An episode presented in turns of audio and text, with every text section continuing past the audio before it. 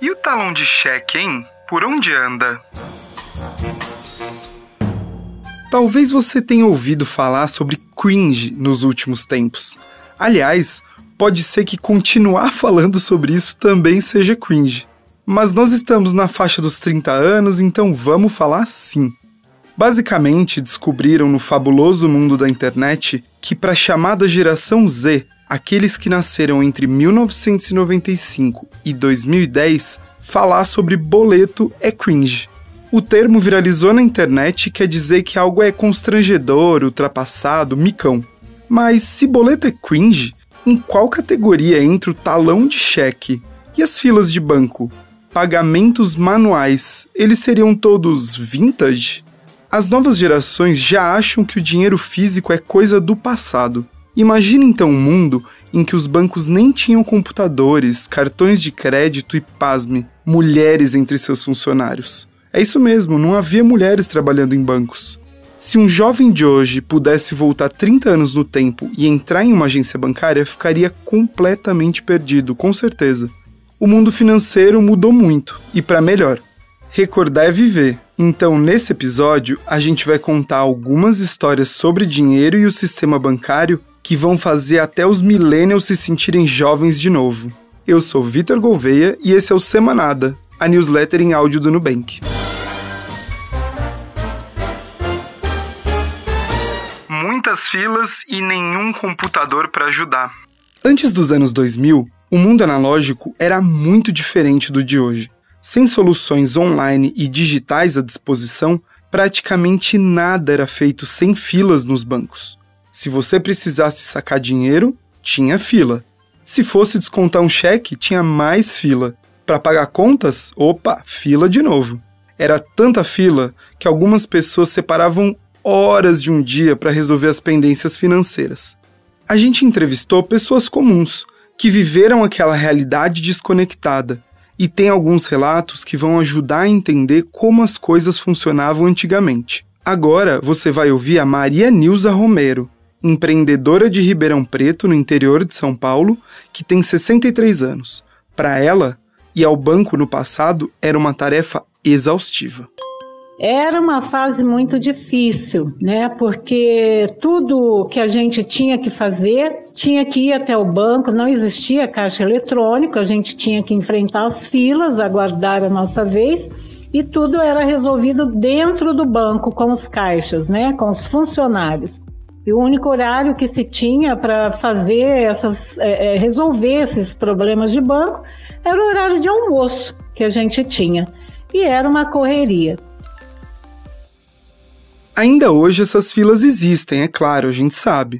Bancos tradicionais ainda têm muitos processos presenciais. E onde tem gente, pode ter fila. Mas os computadores, e especialmente a tecnologia do autoatendimento nos caixas eletrônicos, tornaram tudo mais rápido. Imagina que todo mundo que usa um caixa eletrônico hoje precisava passar com um atendente no passado. Tudo isso deixava o processo bem mais demorado. Outro entrevistado, o aposentado Vicente Pereira, de 63 anos, morador de Belo Horizonte, Minas Gerais, relembrou como era pagar uma simples conta antes dos computadores. Um livro de caixa na qual ali cada cliente tinha uma folha e ali tinha toda a movimentação da pessoa. Se você desse um cheque, o cheque caía lá no caixa, eles vinham naquele controle do, do livro conta, né? E ali eles anotavam, ó, sacou tanto tal. Era neste livro que ficava lá dentro do banco, normal lá. Então vocês veem, tudo era manual, né?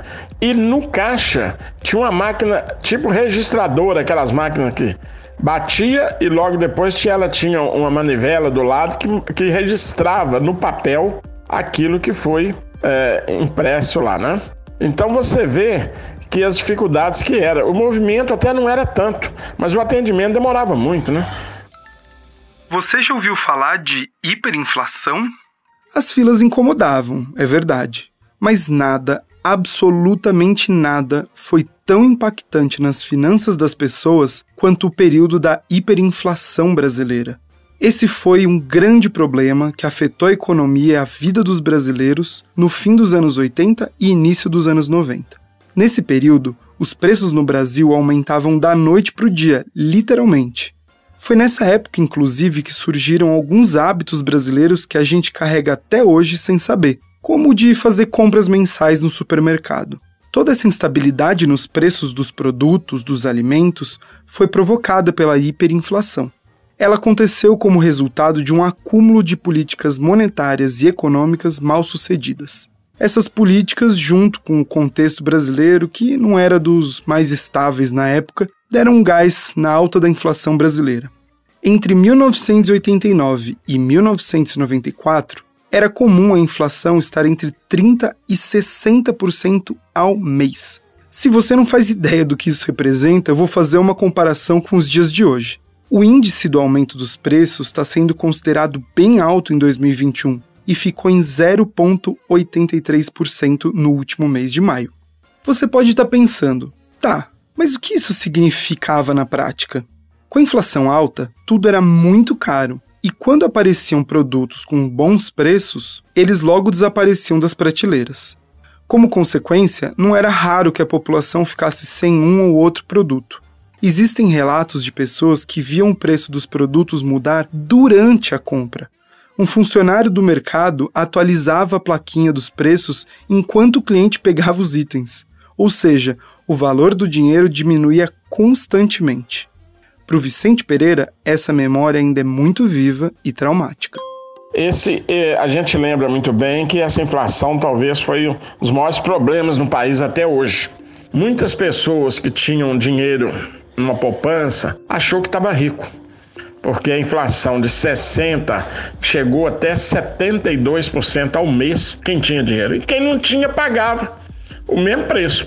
Como que pagava?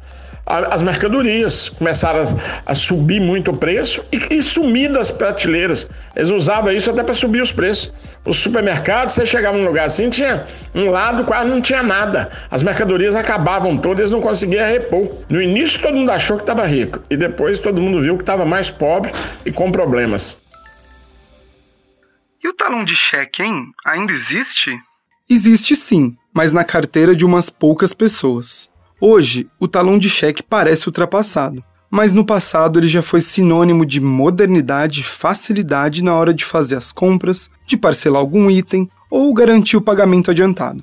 Uma pesquisa da Universidade Federal de Santa Catarina mostrou que até os anos 2000 os cartões de crédito só eram usados pelas camadas de renda mais altas do Brasil.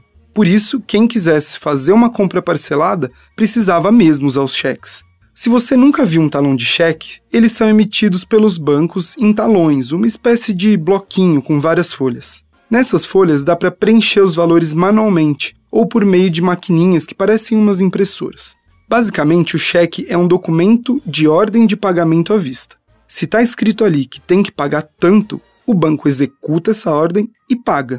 Lógico, se tiver dinheiro na conta de quem deu o cheque, se não, cheque sem fundo. Mas isso é outra história. Ou seja, o cheque é um documento com valor de dinheiro. Apesar de ser difícil de encontrar e ter vários estabelecimentos que nem aceitam essa forma de pagamento, há quem prefira o cheque até hoje, porque tem o hábito de usar as folhinhas. Mas, segundo o Banco Central, em 2018 só 1% dos brasileiros usava cheque. E as mulheres, elas trabalhavam nos bancos antigamente? Até os anos 1960 era muito difícil encontrar mulheres bancárias. Quando um cliente entrava nas agências, a cena mais comum era encontrar só homens de terno e gravata. Para visualizar isso, vou te propor um exercício. Abre o Google aí, faz uma busca com os termos Agência Bancária no Brasil 1960 e vai olhar o resultado das imagens só vão aparecer umas poucas fotos em preto e branco que vão te mostrar como funcionava o esquema naqueles tempos. Uma pesquisa da Associação Brasileira de Estudos do Trabalho, a ABET, mostrou que em 1994 as mulheres representavam cerca de 6% do quadro de funcionários dos bancos no Brasil. Um artigo da Universidade Estadual de Londrina lembrou que alguns bancos, inclusive, proibiam a contratação de mulheres e que até poucas décadas atrás a presença do gênero feminino estava restrita aos cargos de atendimento ao público. Essa lista poderia ter mais uns 20 itens, mas aí não caberia no episódio. Se você acha que faltou algo importante, comenta lá no Twitter do Nubank. Quem sabe seu comentário não vira nossa próxima pauta. O Semanada de hoje fica por aqui. Se você gostou desse conteúdo, faça como mais de um milhão de brasileiros e se inscreva para receber nossa newsletter toda semana em seu e-mail. O link está na descrição do programa. Aproveita e siga a gente no seu aplicativo de streaming, agregador de podcast ou no YouTube. Até a próxima! Quem faz o Semanada? Conteúdo: Joyce Afonso. Narração: Vitor Gouveia. Gravação: Nicole Samperi. Edição: Rafael Oliveira. Produção executiva: Alana Morgante.